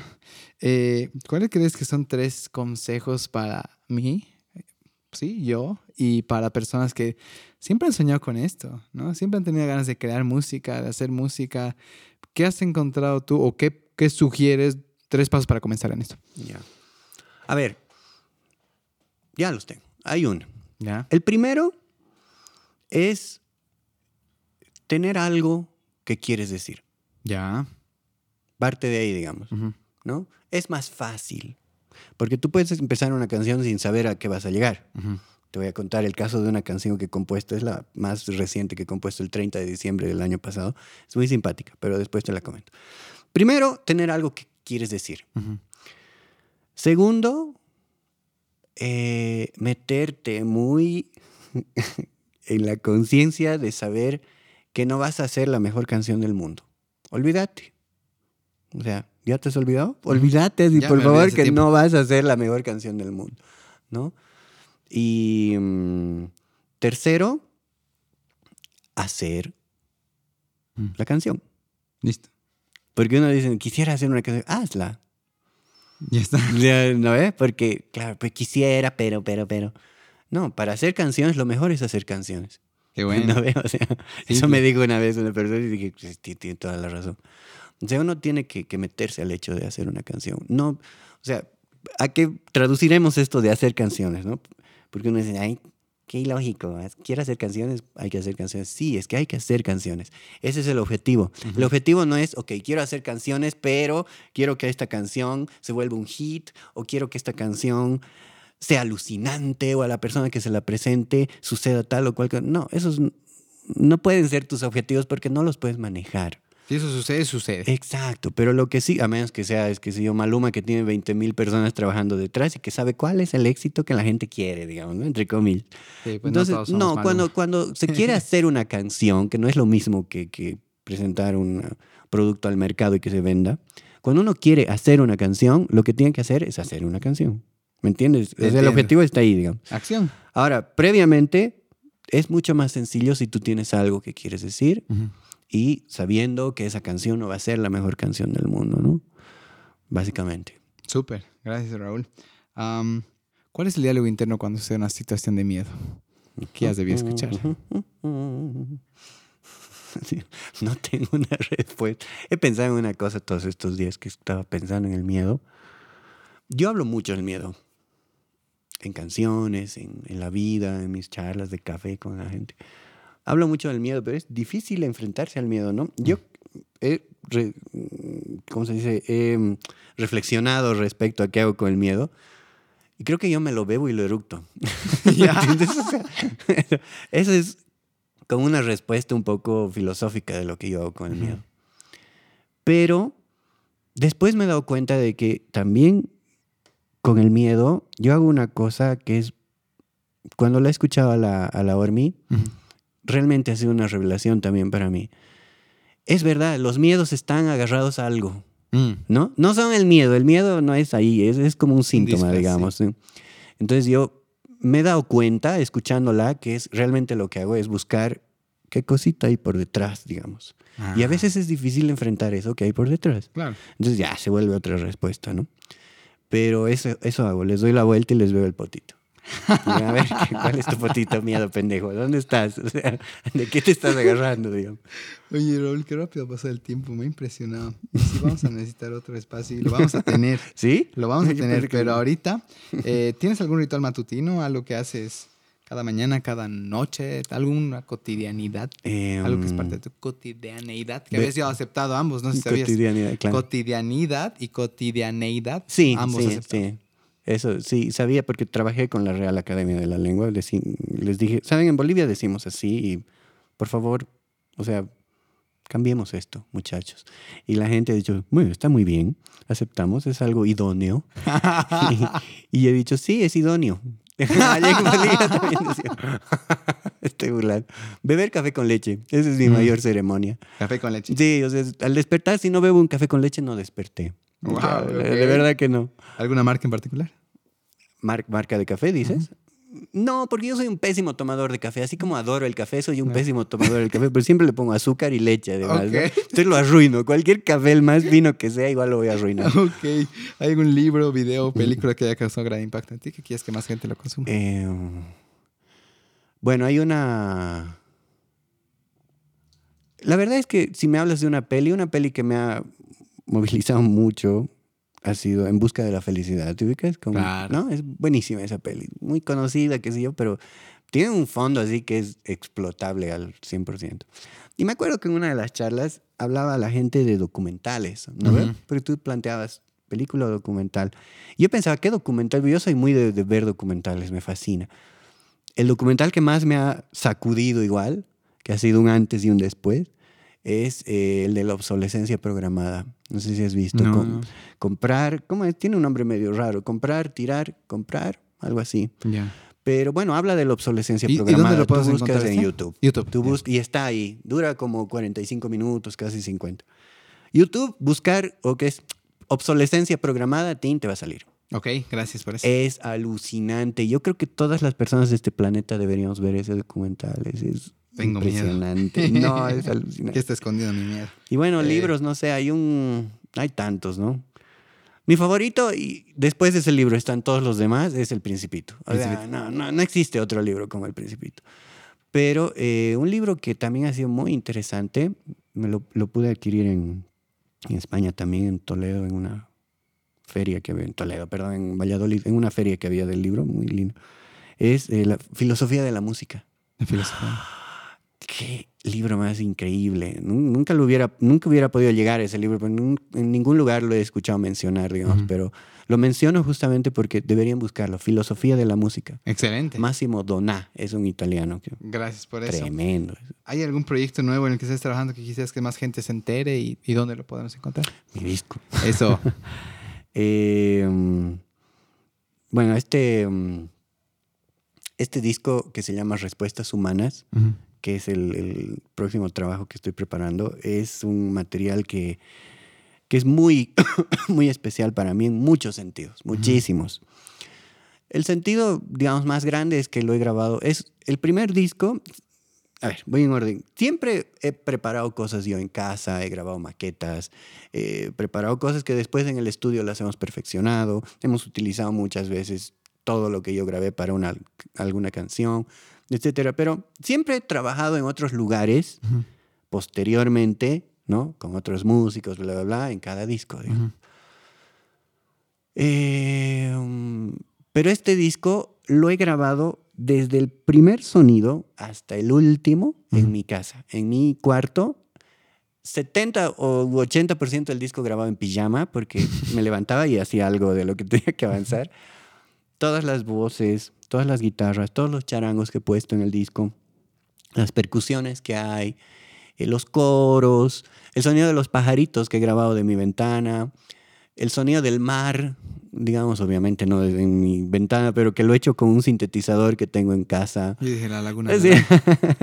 no, me he ido, no me he ido a ningún lugar, o sea, no he salido de mi cuarto para armar ese disco. Wow. ¿Me entiendes? No, no hay nada que sea Muy externo. tuyo, completamente. Es absolutamente mío y me, me da tanto orgullo, o sea, no, no por el hecho de que es un disco maravilloso, que tiene mil errores, pero errores que yo los acepto y los asimilo como, ah, qué rico que este, este error o qué sé yo.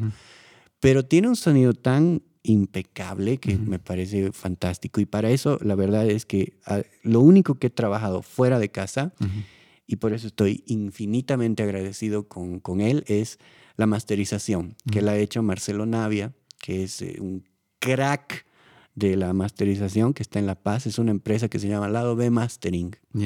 Y es una empresa enfocada a la masterización. O sea, es alucinante. No es, no es un estudio de grabación, no es, un- No. es una empresa que masteriza sonidos para películas, para, qué sé yo, audios, qué sé yo, ¿no? Y Marcelo es un crack. O sea, es tremendo. Me ha dado muchas luces porque el disco, además de grabarlo, lo he editado y lo he mezclado en casa, ¿no? Pero no es que yo tenga un recontra estudio en casa, tengo un equipo sencillo, pero bueno, en el que he podido trabajar las cosas. Y muchas de las... em, Muchos de los uh, criterios que yo he tenido para, para llegar al sonido del disco los he tenido gracias a compartir em, inquietudes y, y- y cuestiones con Marcelo, ¿no? Me- le enviaba el audio y me decía, mira, trabaja aquí tal frecuencia, tal, en la frecuencia de tantos hertz, en la que...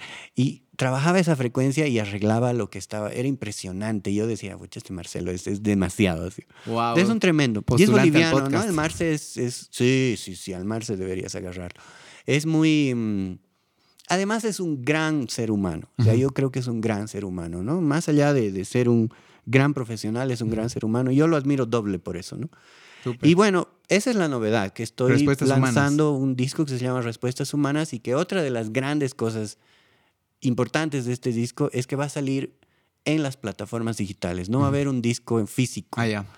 Hasta ahora. Sí, en Spotify, en iTunes, en Deezer, en Google Play, en- incluso en YouTube Music y en Ah. Pandora, que son dos, dos plataformas que no tenemos aquí en Bolivia, ¿no? pero que las tienen en Estados Unidos. Excelente. El disco va a estar en todas esas plataformas desde el primero de febrero. Excelente. Qué bien. O sea Estamos a que- buen momento. Ya va a estar en Ya realidad va a cuando, estar cuando este, este sábado. Súper. Felicidades por eso, Raúl.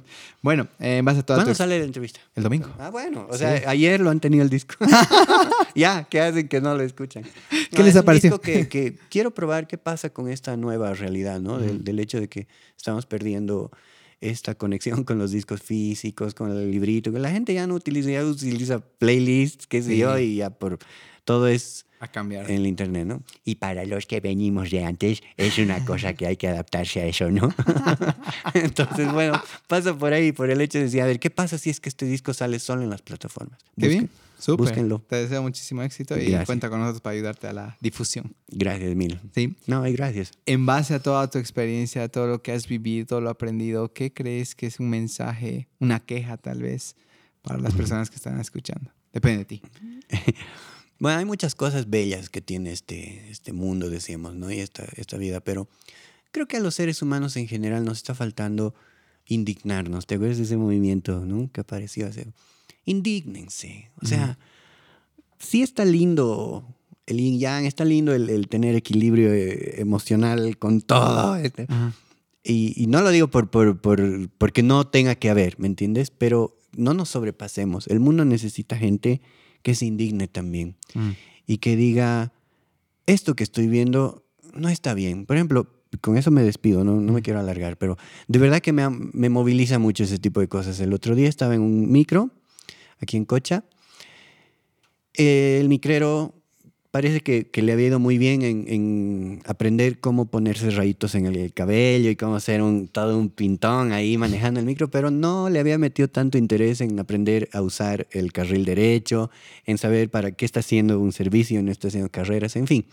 Entonces, estaba en el carril izquierdo, le importaba un comino que la gente tenga que cruzar hasta el medio de la calle y pasa un lugar en el que, bueno, el semáforo le tocó rojo, ya estaban pasando los autos, pero si no pasaban los autos, no importaba, obviamente, pero ya le estaban trabando, ¿no? Entonces el tipo frena porque estaba en el semáforo rojo y frena así charlando con otra persona que estaba a su izquierda y le estaba importando un comino si la gente subía, si no subía.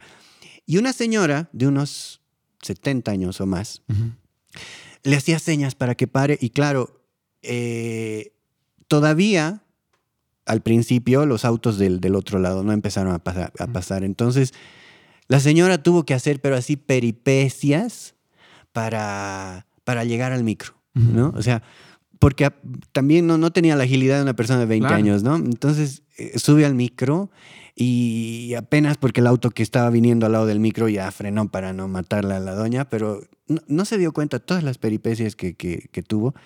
Sube al micro y le dice, gracias, maestrito. ¿No? Entonces yo decía, wow. Para esta señora, el, el, chofer este que está haciendo toda una imprudencia, le ha hecho un favor mm.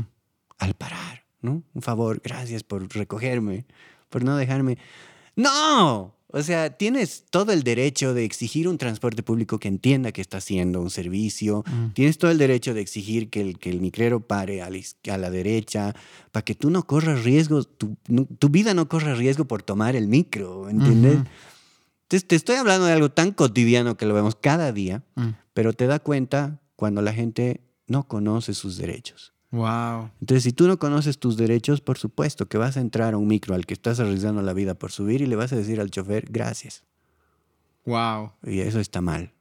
Gracias, Raúl. No. Súper. Pero gracias por esta entrevista. Tan no, linda, siempre un reconocimiento, un agradecimiento. Nos falta tiempo. Creo que justo el tiempo es una palabra que dices que, que te agrada, ¿no? Y ahora nos ha faltado. eh, pero no tengo duda que vamos a tener ya sea otro podcast o tal vez una, esté con unas ideas bien locas, ¿ya? Muy bien. Que creo que voy a comenzar contigo, ¿ya? Muy eh, bien. Nada, muchísimas gracias, de verdad. Creo que, mira, creo que quién eres, no te voy a decir como, como lo que haces, sino uh -huh. quién eres, estás, cómo piensas, estás haciendo algo que, que nos está moviendo algo. A mí me has movido y estoy seguro que a todas las personas que igual.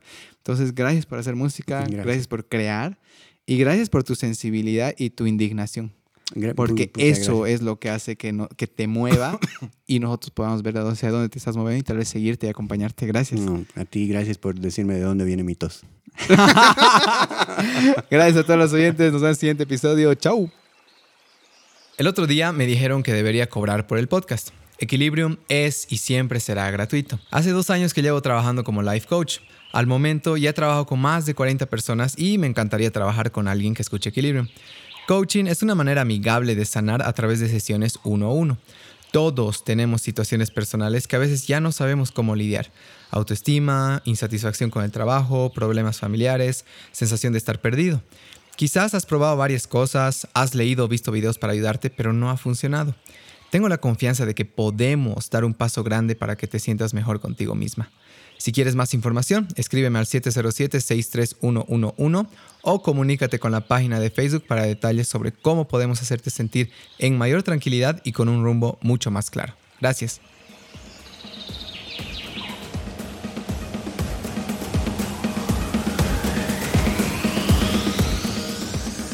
Muchísimas gracias por haber escuchado Equilibrium Podcast. Antes de que se vayan, recuerden suscribirse al podcast en su plataforma de preferencia.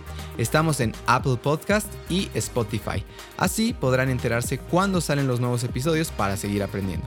Si me preguntan cuándo es el mejor momento para escuchar el podcast, mi sugerencia es que los escuchen de ida a la U, al trabajo o en cualquier viaje de algún lado a otro. También me han dicho que algunas personas los disfrutan mientras trabajan. Aprovecho de invitarlos al Club de Lectura Equilibrium, donde podrán conocer personas increíbles, motivarse a leer y compartir sus perspectivas mientras nos tomamos una deliciosa taza de chocolate. Estamos en Facebook e Instagram como Equilibrium Podcast. Ahí podrán expresar sus opiniones de los episodios, estar al tanto de todas nuestras actividades y compartir los episodios con sus amigos, cosa que de verdad apreciaríamos muchísimo. Gracias y hasta pronto.